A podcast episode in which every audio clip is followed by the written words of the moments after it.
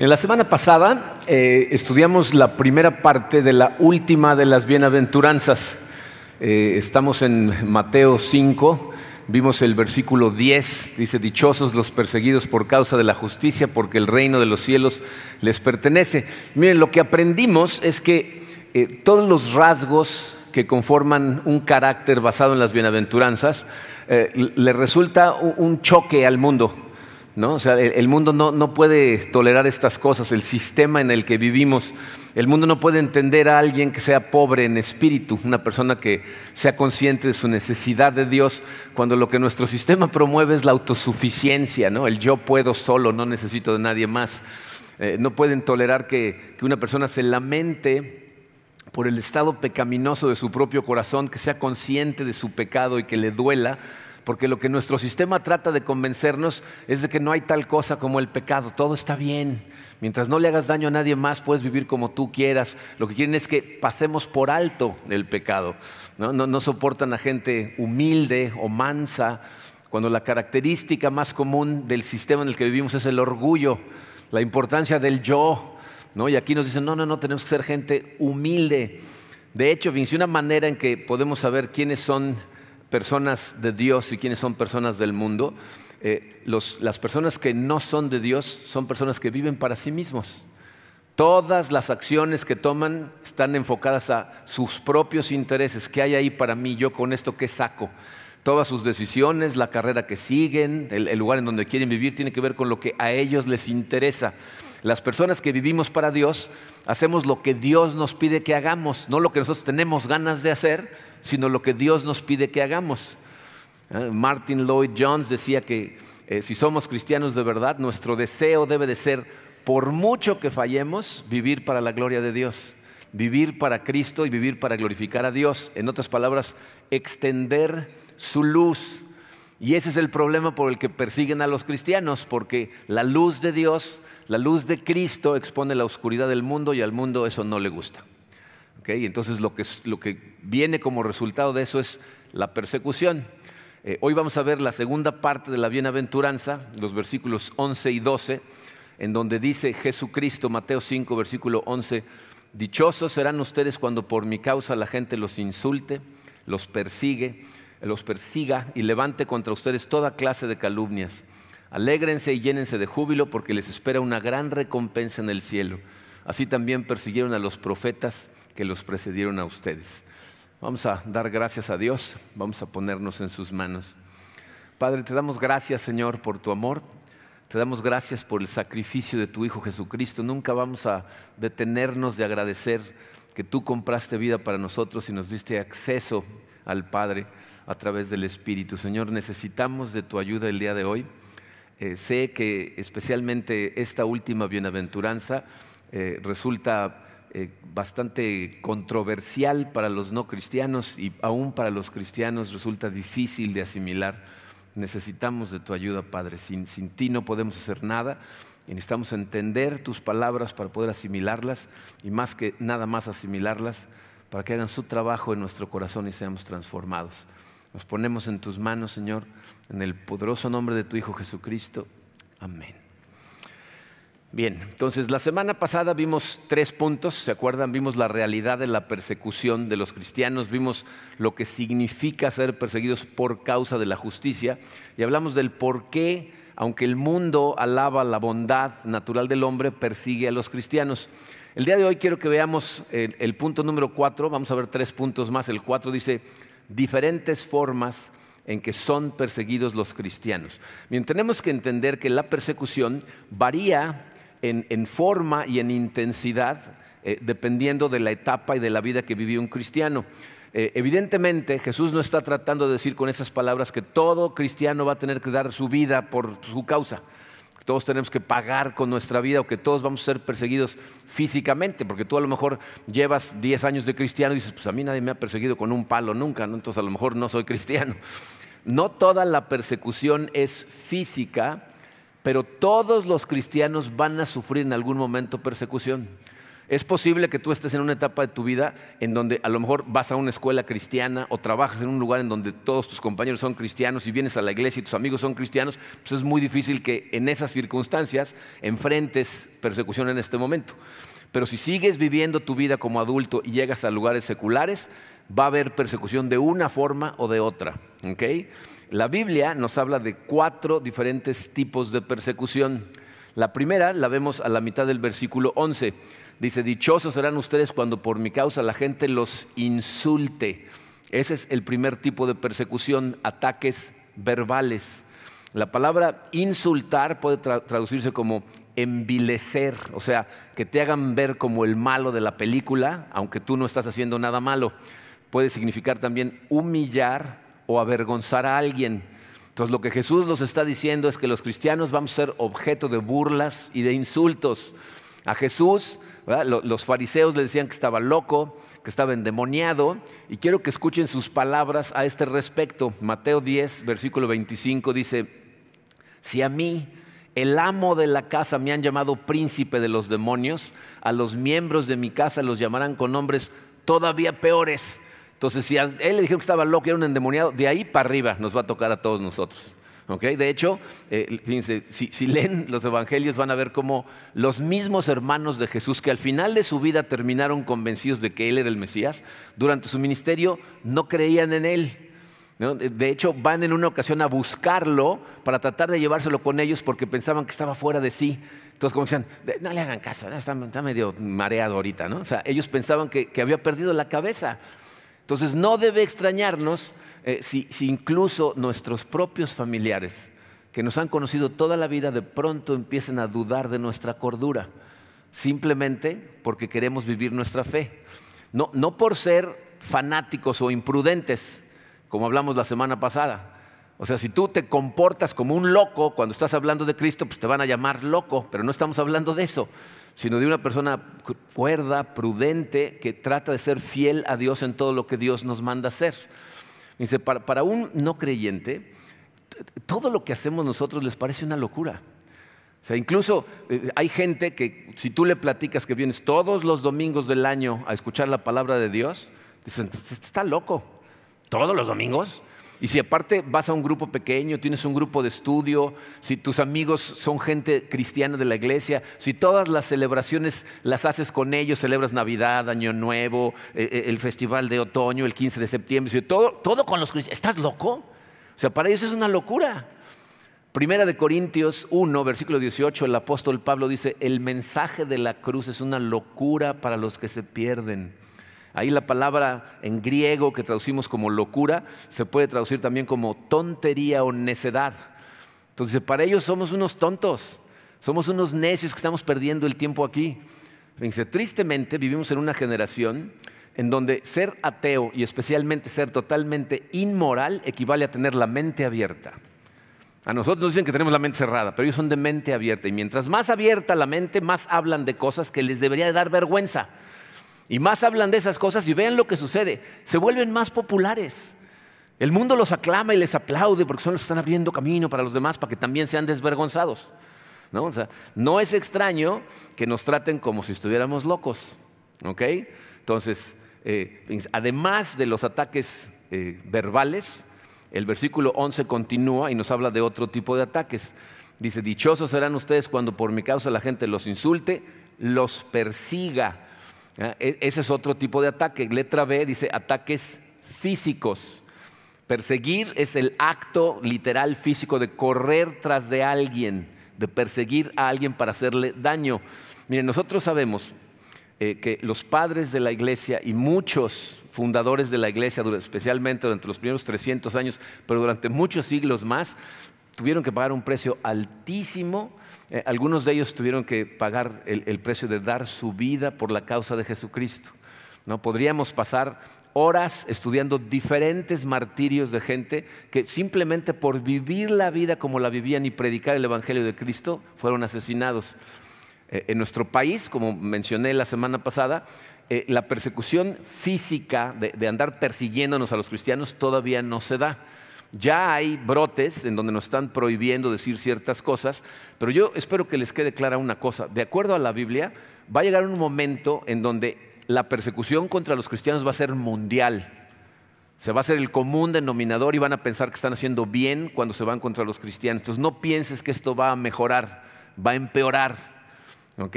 Entonces, eh, aunque nos cueste trabajo creerlo, estas cosas vienen en camino.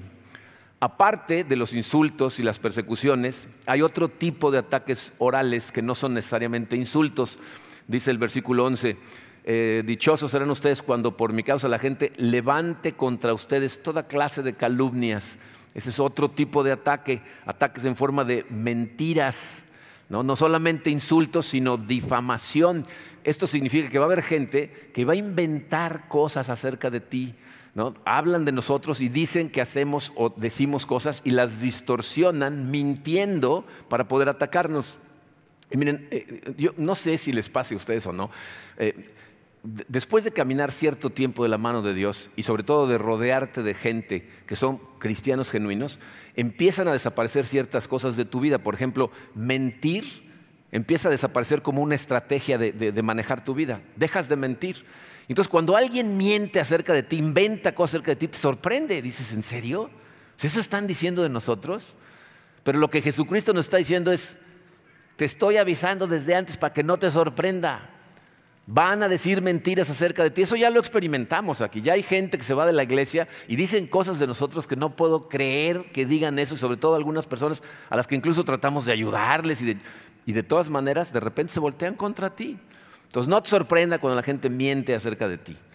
Hay otro tipo de ataque, el cual podemos encontrar en, un pasaje eh, paralelo a, las bienaventuranzas que se encuentra en, el Evangelio de Lucas. En Lucas también tenemos bienaventuranzas y fíjense lo que dice Lucas capítulo 6, versículo 22. Dice, dichosos ustedes cuando la gente los odie cuando los expulsen, cuando los insulten y cuando desprecien su nombre como cosa mala por causa del Hijo del Hombre.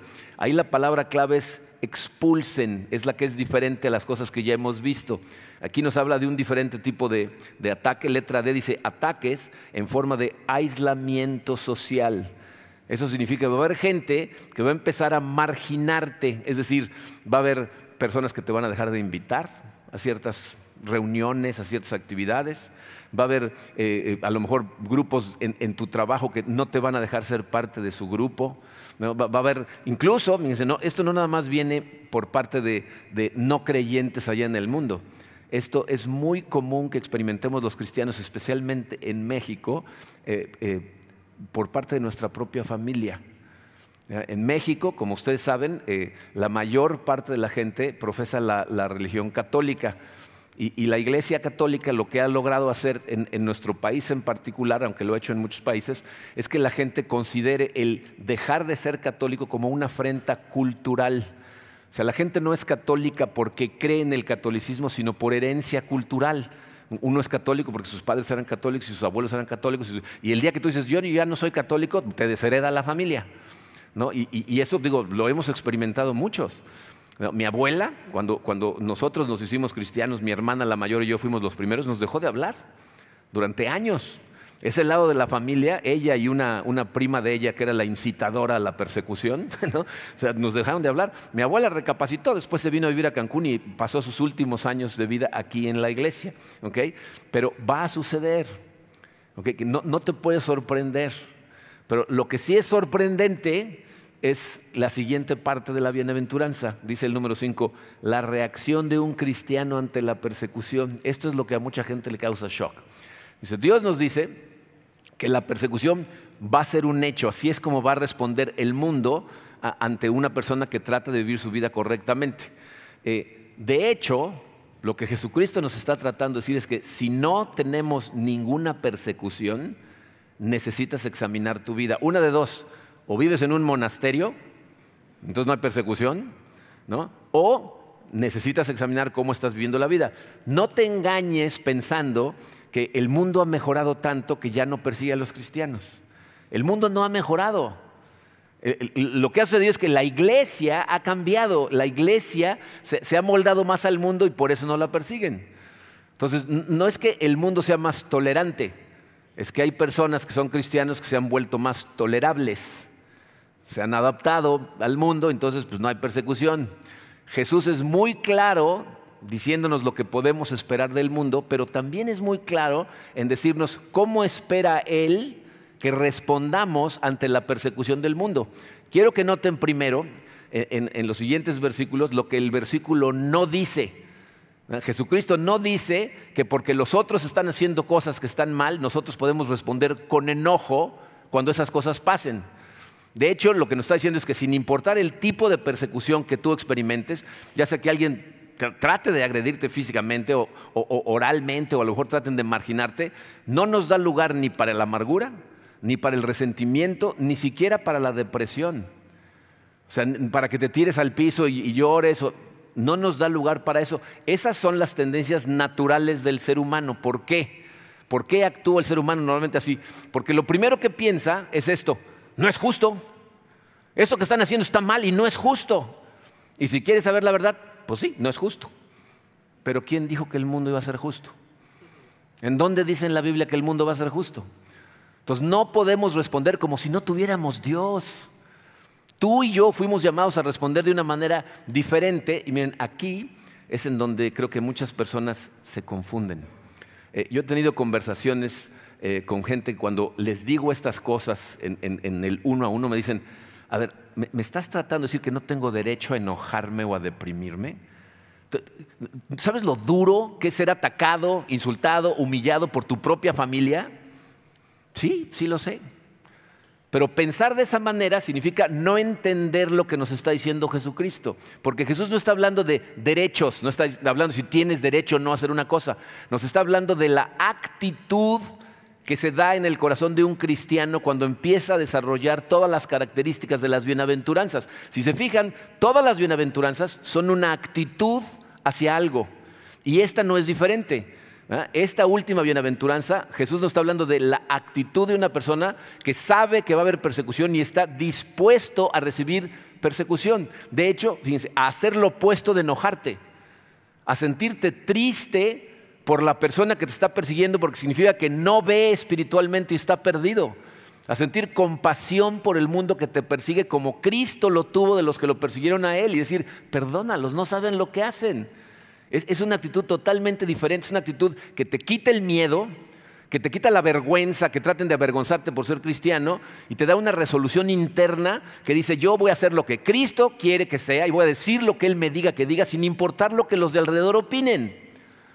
Entonces el resultado de vivir conforme a las bienaventuranzas desarrolla una disposición en tu corazón a aceptar que venga lo que venga.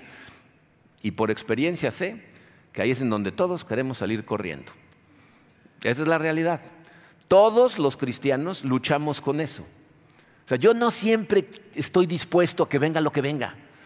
No siempre estoy dispuesto a vivir como Cristo quiere que viva cuando estoy rodeado de, no cristianos, de convertirme en la luz y la sal que Él quiere que me convierta. ¿Saben qué? en algún momento de mi caminar me pasó que yo pensé, ya sé, si trato de amoldarme un poco y, les caigo bien, ¿no? y entonces cuando se den cuenta, a lo mejor puedo meter el evangelio furtivamente ahí de repente, ¿no? Como espía, ¿no? Está ando como el 007 de los cristianos y cuando no se den cuenta, suelto un poquito el evangelio. Y entonces Dios me confrontó fuertemente y me dijo: Yo no necesito y nunca he necesitado predicadores furtivos. No necesito testigos secretos. Lo que necesito es gente que esté, fíjense, a través de su crecimiento espiritual y esa esa parte es muy importante. Especialmente si tú estás empezando tu caminar espiritual, oyes estas cosas y dices, ¿cómo puedo hacer yo eso? La Biblia describe el crecimiento de un cristiano como, como la salida del sol al amanecer. Dice, antes de que salga el sol se ve todo oscuro. Y luego empieza una pizca de luz y se alcanza a vislumbrar un poquito y de repente va saliendo más y más y más y más hasta que llega a estar todo el sol afuera. Entonces, si tú empiezas tu caminar espiritual, vas a empezar a ver destellos de las bienaventuranzas en diferentes partes de tu vida hasta que poco a poco todas vayan brillando cada vez más. Y entonces, a través de tu crecimiento en Cristo, entiendas que cuando tú recibes persecuciones, no te están atacando a ti. Esto no es personal contra ti. Fíjense, en, Colosenses 1, versículo 24, el apóstol Pablo dice, ahora me alegro en medio de mis sufrimientos por ustedes y voy completando en mí mismo lo que falta de las aflicciones de Cristo en favor de su cuerpo, que es la iglesia. No están atacando a Pablo, están atacando a Cristo. Entonces Pablo tenía claro que cada vez que alguien lo golpeaba, cada vez que alguien lo perseguía, a quien estaba atacando era Cristo. O sea, yo no soy el que hace que la gente esté enojada conmigo, sino la verdad que representas. Con eso están enojados, no contigo. Pablo está diciendo, yo no estoy tratando de hacer enemigos, pero estoy convencido que hay que decir la verdad cuando corresponda, donde corresponda y a quien se deba de decir, sin importar qué opinen los demás. Entonces no debemos estar buscando el martirio, pero tampoco debemos huir de él. Y entonces viene la parte más extraña de todas, porque lo que nos dice Jesucristo que sí debemos hacer en medio de la persecución, dice el final del versículo 12, bueno, la, la primera mitad del versículo 12 dice, alégrense y llénense de júbilo. O sea, no solamente no te debes de enojar cuando te persigan, ni siquiera puedes nada más sonreír estoicamente, ¿no? O, pretender que disfrutas de la persecución como si fueras un masoquista. E, eso no es lo que nos está diciendo Jesucristo. Nos está diciendo que debido a nuestra comprensión de la causa de la persecución, les puse esto en su programa, Jesús espera que experimentemos un gozo genuino al ser perseguido. Él no quiere que tú pretendas o que te imagines o que te hagas como... Él lo que quiere es que tu corazón realmente se llene de gozo cuando de repente empieza a, sufrir persecución. Y, eso solamente va a suceder cuando comprendes el mensaje y las promesas de Cristo, porque ese es el, testimonio que vemos en todo el Nuevo Testamento.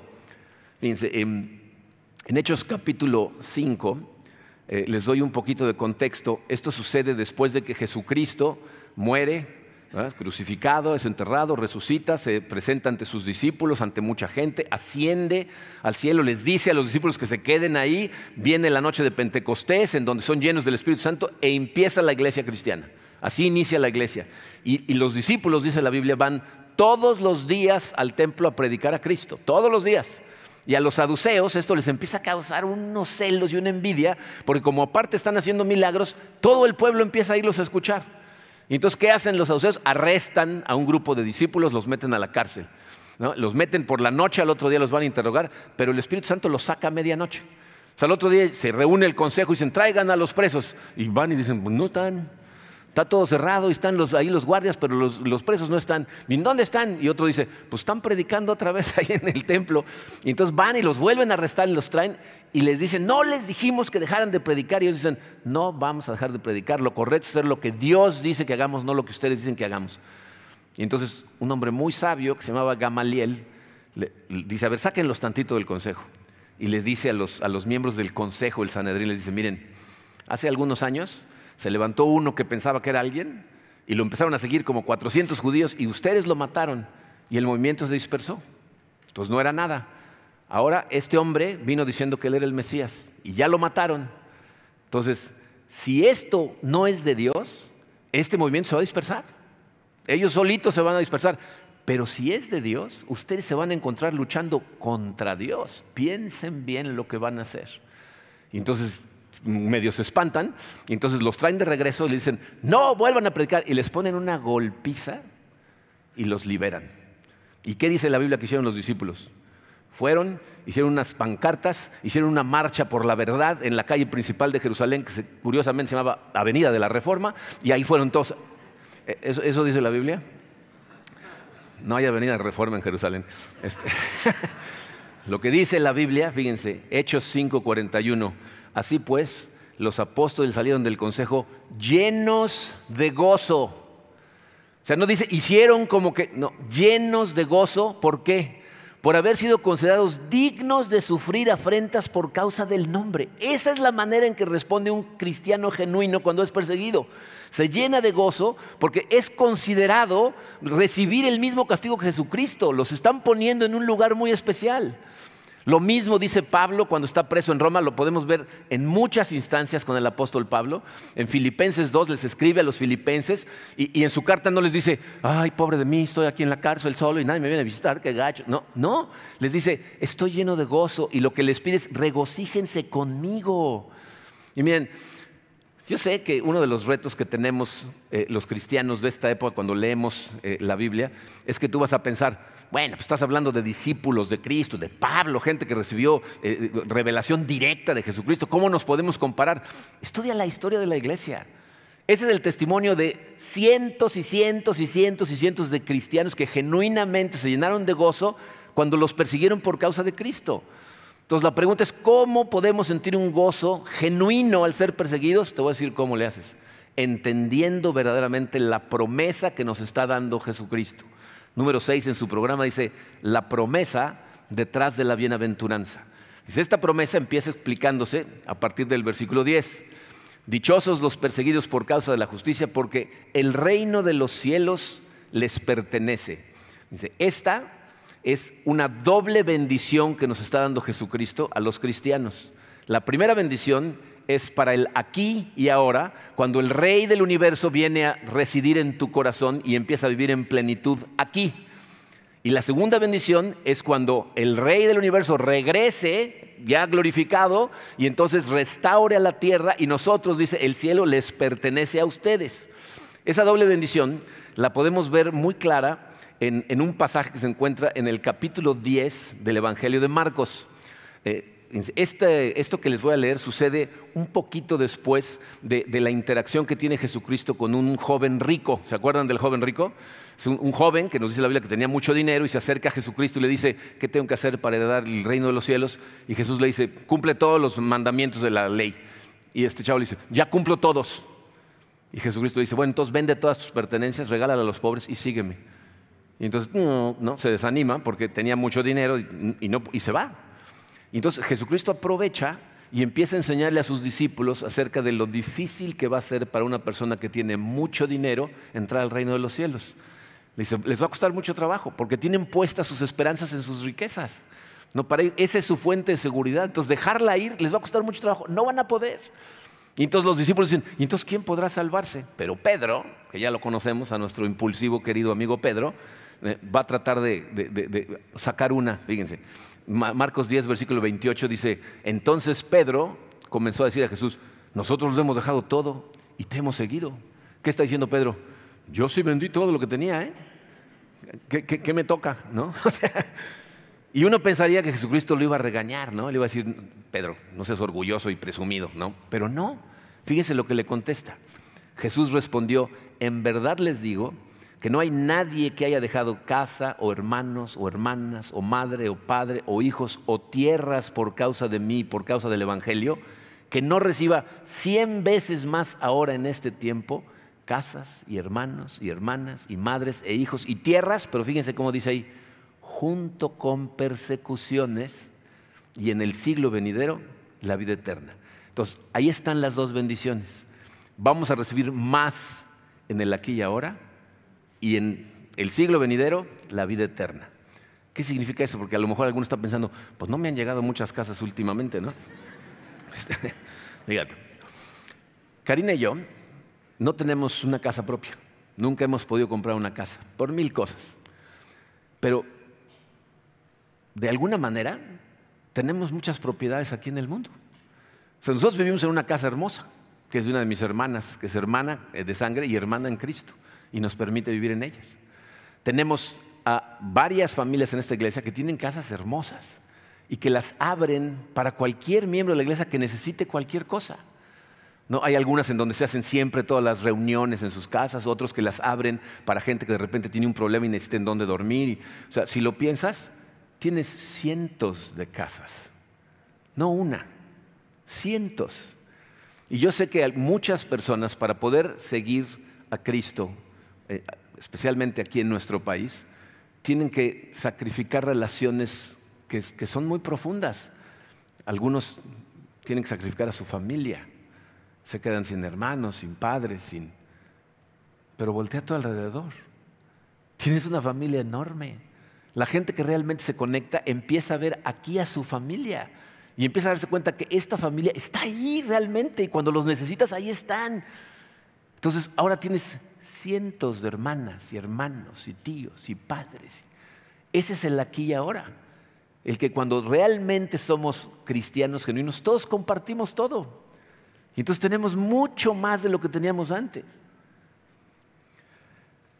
Y el, el más allá, el siglo venidero, se explica de forma muy clara en el versículo 12, dándonos dos razones enormes para llenarnos de gozo ante la persecución. La primera parte del versículo 12 dice, alégrense y llénense de júbilo porque les espera una gran recompensa en el cielo. Hagan, hagan un pequeño análisis rápidamente y pregúntense esto. ¿Cuántos años crees que te queden de vida? O sea, dependiendo de la edad que tengas, obviamente el número va a ser diferente, ¿no? Yo tengo 63 años, yo creo que me quedan como unos 20, Karina dice que 30, yo le digo que no tengo interés, ¿no? O sea, pero bueno, demasiados años, ¿no? Pero vamos a suponer que ni ella ni yo, 25. Si tú estás más joven, a lo mejor vas a decir, no, pues como 30, 40, a lo mejor 50. Si estás muy joven, 60, 70. Aunque todos sabemos que el Señor nos puede llamar a su presencia hoy en la noche. Si nada pasa extraordinario, a lo mejor me queden a mí 25 años de vida. Ahora, ¿cuánto tiempo vas a pasar en el cielo? E, ese es un concepto que la verdad no nos cabe en la cabeza. Cuando, cuando, cuando nos dicen vamos a pasar la eternidad en el cielo, no puedes comprender lo que eso significa porque has vivido toda tu vida en un universo en donde todo se mide con tiempo. Y allá no hay tiempo. Fíjate cómo la mayor parte del lenguaje del ser humano está utilizando cosas que tienen que ver con el tiempo. Mañana vamos a hacer esto, estoy planeando aquello otro. Un día vamos, ayer, todo el tiempo estamos hablando de tiempo. Entonces, cuando alguien te dice, vas a tener una felicidad perfecta en la eternidad, no te puedes imaginar un lugar en donde vas a ser totalmente feliz y simplemente eres. No, no, es mañana, no es pasado, las cosas no cambian, son como son y así se van a quedar siempre. Entonces vas a pasar una eternidad incomprensible para ti en una perfección absoluta. Ahora, dime, ¿en qué lado estás invirtiendo? ¿En dónde estás poniendo todas tus canicas? Por eso Jesucristo decía, acumulen tesoros, pero en el cielo, porque ahí no se echan a perder, nadie se las roba.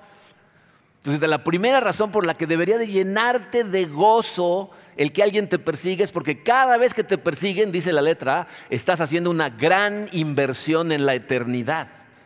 Una gran inversión. Si a mí me quedan 20, 25 años de vida, quiero invertir todo el tiempo posible en la eternidad.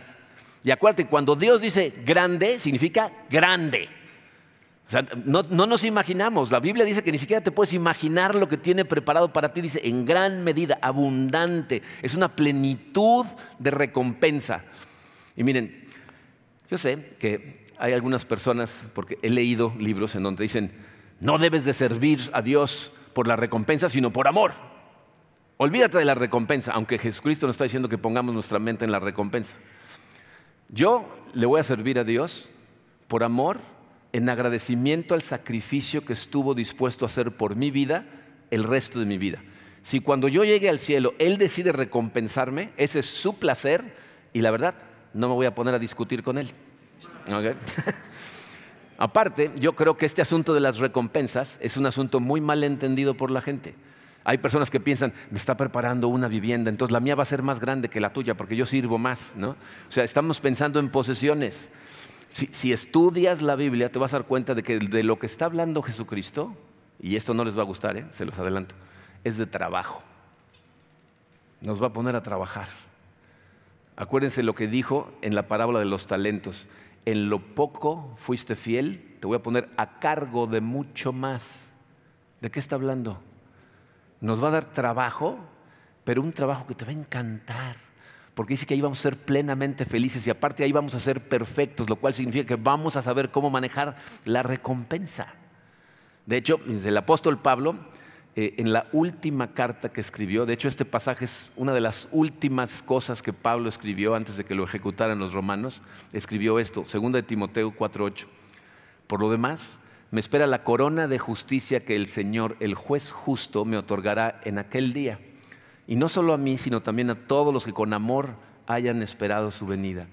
Pablo está diciendo, no tiene absolutamente nada de malo que yo anhele ver ese día y anhele ver esa corona. Ya acepté el don de salvación, también voy a aceptar su regalo, la recompensa que me quiera dar. Entonces, por un lado, cada vez que te persiguen, que ching, piensa, mi recompensa está creciendo. O sea, verdaderamente Dios está acumulando riquezas para mí en el cielo. Y la segunda, por la forma en la que termina el pasaje, vemos la segunda razón para alegrarnos. Dice, así también persiguieron a los profetas que los precedieron a ustedes. A lo mejor piensas, ¿y eso a mí qué? O sea, que me dé gusto nada más porque aquellos tuvieron los mismos problemas que yo tengo ahorita. Esa no es la idea. Lo que te está tratando de transmitir Jesucristo es, si te persiguen por causa de la justicia, estás en una compañía muy especial. Formas parte de un grupo muy, muy exclusivo. Persiguieron a los profetas de Dios. Si te persiguen a ti también por las mismas razones que los persiguieron a ellos, dice la letra B, te encuentras en los círculos de la mejor compañía que hay en el universo. hay personas en la tierra que entran a lo que ellos consideran un club muy exclusivo. Los corebacks que han ganado más de dos Super Bowls dicen bienvenido al club. Los equipos, los cantantes, los que logran tantos Grammys o Emmys se sienten parte de un grupo muy exclusivo. Este es el grupo más exclusivo que hay en el universo. El grupo de gente que estuvo dispuesta a dar su vida por Jesucristo. Piensa en las implicaciones que esto tiene. Si tú alguna vez has tenido alguna duda acerca de tu salvación, si en algún momento te has preguntado, ¿será que realmente soy parte del reino de Dios? La persecución por causa de la justicia comprueba que le perteneces a Dios. Por eso cuando la gente te persiga por tus creencias, tienes que correr feliz diciendo, sí, soy uno de los elegidos, soy uno de los hijos de Dios, soy parte de su familia. ¿Ustedes sabían que la gente que ha dado su vida por causa de la justicia tiene un lugar especial en el cielo? Lean Apocalipsis. En Apocalipsis 6 están rompiendo los rollos que Jesucristo es el único que los puede ir abriendo. Y cuando abren el quinto rollo, Juan dice, y vi abajo del, del altar, en presencia de Dios, a todos los santos que dieron su vida por causa de la justicia. O sea, ahí están todos abajo del altar en presencia de Dios. Y entonces los santos están diciendo, ¿hasta cuándo, Señor, vas a vengar nuestras muertes? Y Dios los viste a todos de blanco y les dicen, paciencia, vamos a tener que esperar a que esto se termine. Pero ahí están todos en la presencia de Dios abajo del altar. Entonces, acuérdate de esto. El mundo persigue a los cristianos, no persigue a la gente que, que no está tratando de transmitir el mensaje de Dios. Entonces la persecución es la verificación de que tú perteneces a la familia de Dios. Y miren, este es el punto culminante de todas las bienaventuranzas, de todo lo que hemos estado estudiando, porque Jesús nos ofrece salvación, pero a través de las bienaventuranzas nos ofrece el saber cómo podemos saber que tenemos esa salvación. Tu salvación no proviene de, una receta teológica. ¿no? Hay gente que dice, no, si haces esto y esto y esto y esto, eres salvo. No es cierto. Ni tampoco, fíjate, ni siquiera tiene que ver con una decisión que un día tú tomaste, porque no es por deseos humanos que la gente salva, Dios te salva. Entonces, eh, Jesucristo eh, nos dice que saber que somos salvos viene de saber que estoy viviendo una vida que está en contra del sistema, que, que es contraintuitivo, antinatural para el hombre natural, y entonces choco contra el sistema. Cuando chocas contra el mundo, sabes que eres salvo. Cuando la persecución suceda, no solo estás generando una gran recompensa, sino la seguridad de ser parte de la familia de Dios. ¿Entiende esto? las personas del mundo no pueden vivir la vida que Cristo espera que viva un cristiano. No pueden. No, la soportan, eh, no la entienden, o sea, no comprenden cómo podemos vivir de esta manera. Todas las bienaventuranzas son incomprensibles para el mundo. Y por eso el mundo se sorprende con la gente que realmente tiene tal convicción que no le da miedo. No le da miedo predicar la palabra. Uno de los grandes cristianos de la antigüedad fue un hombre que se llamó Crisóstomo. Él vivió en una época del imperio romano en donde el emperador se llamaba Arcadio y estaban eh, tratando de convencer al pueblo de que el César era Dios. Pero Crisóstomo seguía diciendo que el Señor era Cristo, no el César. Y entonces lo mandó traer a su presencia y lo empezó a amenazar. Y entonces le dijo, eh, te voy a exiliar. Si no dejas de proclamar a Jesucristo, te voy a exiliar. Y Crisóstomo le dijo, no va a poder. Le dice, ¿cómo que no voy a poder? Dice, ¿a dónde me va a exiliar? Todo el mundo es de Dios. A donde me lleve voy a estar predicando. ¿Cómo me va a exiliar? ¿De qué, qué va a hacer? Entonces dijo, ah, sí, pues entonces te voy a matar. Dijo, no puede.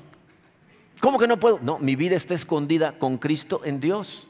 Usted me puede quitar la vida terrenal, pero mi vida es eterna, no me puede matar. Pues entonces voy a confiscar todos tus tesoros. Tampoco va a poder. ¿Por qué no voy a poder? Porque mi tesoro está en el cielo. A usted no puede entrar ahí. Ahí no entra la polilla, dice la Biblia. Entonces usted no puede entrar ahí. Pues entonces te voy a aislar y te voy a dejar sin ningún amigo. Dijo, tampoco va a poder, porque tengo un amigo en el cielo que me prometió que no me iba a abandonar nunca. Lo exiliaron, lo mandaron a la frontera con Armenia y siguió predicando.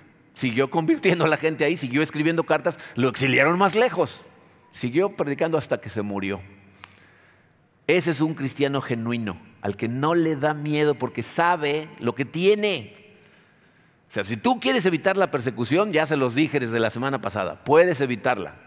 Puedes pasar toda tu vida sin persecución. Todo lo que tienes que hacer es aprobar todas las reglas que pone el mundo, aceptar su ética, ¿no? amoldarte a hacer los negocios como los hace la gente del mundo, a reírte de sus chistes vulgares, a sonreír así inocentemente cuando se burlan de Dios y no le vayas a hablar a nadie de su pecado y menos del infierno. Y entonces nunca vas a tener persecución, toda tu vida vas a estar tranquilo porque te da vergüenza hablar de Cristo. Pero acuérdate que Jesucristo dijo, si tú te avergüenzas de mí aquí, yo me voy a avergonzar de ti allá. Entonces tienes que vivir esta vida con la convicción que proviene de desarrollar estas características de las bienaventuranzas. Entonces pregúntate, ¿en dónde estás en este momento? ¿Cuáles son realmente tus prioridades? ¿Sabes a qué se reduce esto? Eh, ¿En qué cosas tienes puesta tu mente? ¿En qué cosas las tienes puestas? Porque hoy vimos razones por las que un cristiano debería de regocijarse, llenarse de alegría, saltar de gusto en medio de las tribulaciones. Pero esto requiere un esfuerzo de tu parte. ¿Cuál es el esfuerzo? Cuando estás en medio de las tribulaciones, tienes que meditar en esas cosas. O sea, tienes que acordarte de estas cosas. No te enfoques en las dificultades, sino en las promesas. En las cosas que sabes porque Cristo te ha dicho que son. El, em, el apóstol Santiago, medio hermano de Jesucristo, escribió una carta y empezando su carta empezó hablando de esto. Fíjense lo que dice Santiago 1, versículos 2 y 3. Dice, hermanos míos, considérense muy dichosos cuando tengan que enfrentarse con diversas pruebas, pues ya saben que la prueba de su fe produce perseverancia. Ahí la clave de ese pasaje son las palabras, pues ya saben. Entonces la pregunta es, ¿ya sabes? ¿Te acuerdas de estas cosas? ¿En esos momentos recuerdas todo esto? O sea, contemplas todo lo que te pasa, bueno o malo, bajo la luz de la eternidad. Porque eso es lo que la gente que vive de esa manera hace todo el tiempo. Les he hablado varias veces del capítulo 11 de la carta a los Hebreos, en donde hay una lista de personas que dieron su vida por su fe. Y dice el autor de Hebreos, fueron gente que vivieron en busca de una patria mejor, la celestial. O sea, estas personas todo el tiempo tuvieron en su mente la eternidad, la otra vida, no esta, la de allá. Y miren, esa es otra manera en que tú puedes diferenciar a un cristiano genuino de una persona que realmente no es creyente. Los no creyentes hacen todo lo posible por no pensar en la muerte. Miren, yo di seminarios de liderazgo durante muchos años de forma profesional y hacía un ejercicio en donde le pedía a la gente que cerraran los ojos y hacíamos un ejercicio de visualización y los llevaba yo a través de ciertas imágenes hasta que les decía, ahora imagínate que estás presente el día de tu funeral y va a haber gente que va a pasar a dar un testimonio de quién fuiste. Cuando decía eso, estás en tu funeral, había gente que en ese momento se paraba y se salía. O abrían los ojos, cruzaban los brazos y, como todos los demás tenían los ojos, a mí me decían, no voy a pensar en eso. O sea, una persona que no tiene verdadera fe, no le gusta pensar en la muerte, pero los cristianos pensamos mucho en eso. De hecho, la Biblia nos invita consistentemente a estar pensando en el hecho de que tu vida va a ser rapidísima. El rey Salomón en Eclesiastés dice que para una persona es mejor ir a un funeral que a un festival. ¿Por qué? ¿Qué pasa cuando la gente va a un funeral? Aunque no sean creyentes, ¿qué pasa? Normalmente, de repente, eres consciente de que la gente se muere, de que tu vida puede acabarse hoy en la noche, la semana que entra, que nadie tiene comprado el mañana. Y entonces generalmente después de un funeral la gente reorganiza sus valores correctamente. Le pone atención a su familia, le dicen a la gente que la quieren. Y, si no son creyentes, eso les dura como dos semanas. Y luego regresan a sus valores. Y por eso la Biblia nos dice, tú mantén tu mente en el allá, no en el aquí. Esto se va a acabar. Invierte en donde va a durar para siempre. Entonces, ¿qué tienes en tu mente? El autor de Hebreos nos dice en el capítulo 12 que fijemos la mirada en Jesús, iniciador y perfeccionador de nuestra fe. ¿Por qué? Dice, porque él por el gozo que le esperaba fue a la cruz. O sea, Jesús no tuvo su mente puesta en el sufrimiento que venía, sino en el fruto que ese sufrimiento iba a producir. Millones y millones de redimidos por Dios gracias a su sufrimiento y su sacrificio. Entonces, ¿en qué tienes puesta tu mente? Mientras más la pongas en Cristo y en lo que viene, más gozo te va a dar cuando seas consciente de que eres un hijo de Dios, una hija de Dios, que realmente estás, eres parte del reino. Con esta bienaventuranza concluimos el estudio de esta porción del, Sermón de la Montaña. Eh, en conclusión, es evidente que eh, las bienaventuranzas describen el carácter de un verdadero cristiano, que como les dije, es una cuestión que va creciendo en ti. No el día que aceptas a Cristo viene una transformación instantánea. Es un proceso de transformación, pero fíjense lo hermoso que es nuestro Dios. Dios ató nuestra obediencia y nuestro crecimiento a algo que sabía que para nosotros iba a ser muy importante, nuestro gozo. Esta porción, las bienaventuranzas, son conocidas como el único camino a la verdadera felicidad. Él sabía que si tú obedeces y permites al Espíritu Santo desarrollar estas cosas en tu corazón, ibas a verdaderamente ser feliz. No nada más tu corazón iba a ser transformado, iba a ser un cristiano genuino, ibas a disfrutar la vida mejor que de ninguna otra manera. Entonces la pregunta es, ¿ya te cansaste de no ser realmente feliz? ¿Ya te cansaste de que tu felicidad esté totalmente amarrada a cosas de este mundo? Que si te va bien estás feliz, pero si algo sale mal entonces ya no estás feliz. Que mientras todos en tu familia estén bien, entonces estás feliz, pero si alguien se enferma o se muere, entonces ya no puedes ser feliz. Esa atadura es porque tienes tus tesoros aquí y no allá.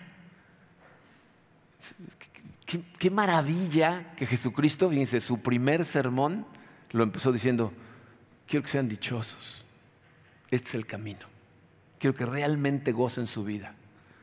Entonces mi oración es que Dios nos ayude a todos los que estamos aquí a despegar nuestros ojos a las cosas de este mundo y ponerlas en Él. Porque entonces vas a disfrutar, vas a generar en tu corazón una dicha y un gozo que no te puede arrancar nada ni nadie. Dichosos serán los que vivan su vida de esta manera. Vamos a orar. Padre, no hay manera de agradecerte suficiente por todo lo que haces por nosotros, por todo lo que nos das y por la manera en que decidiste diseñar este mundo, Señor. Gracias, Padre, que nuestro gozo está atado a nuestra obediencia en seguirte. Quiero pedirte, Señor, por todos mis hermanos y mis hermanas en Cristo que están presentes o que están escuchando estas palabras. Porque yo sé, Señor, que nuestro corazón es muy engañoso y a veces ni cuenta nos damos cuando realmente no estamos persiguiéndote a ti, sino a cosas, pero nos engañamos, Señor. Les colgamos etiquetas diciendo que es porque tenemos fe, pero en realidad son las recompensas en la tierra las que perseguimos. Perdónanos, Padre. Ayúdanos a abrir los ojos y a darnos cuenta cada vez que caemos en esa trampa. Ayúdanos a abrir nuestras manos, Señor, y a entregarte todo, porque al final del día todo es tuyo, todo viene de ti, todo es para ti y para tu gloria. Te pido, Señor, para que nos des eh, los ojos espirituales que necesitamos para ver realmente cómo estamos viviendo la vida, arrepentirnos si no la estamos viviendo correctamente y ponernos en tus manos, Señor, para que nos transformes y podamos vivirla como tú nos enseñas y podamos darte gloria real y disfrutar de esa dicha genuina que tú nos prometes. Te pido, Señor, por las personas que estén escuchando estas palabras, que en este momento no te conocen. Eh, te pido, Señor, que permitas que sus ojos vean, que sean honestos con ellos mismos y ellas mismas para saber que no están realmente disfrutando de esta vida, que están totalmente condicionados a circunstancias externas y que tú, por amor, los estás invitando a ser parte de su familia. Jálalos hacia ti, Señor. Abre sus ojos. Nos ponemos todos, Señor, en tus manos. Te pedimos que nos acompañes en todo momento, pues sabemos que sin ti nada de esto es posible. Y te damos gracias, Padre. Gracias por ese sacrificio que hizo todo esto posible para cada uno de nosotros. En el poderoso nombre de tu Hijo Jesucristo. Amén.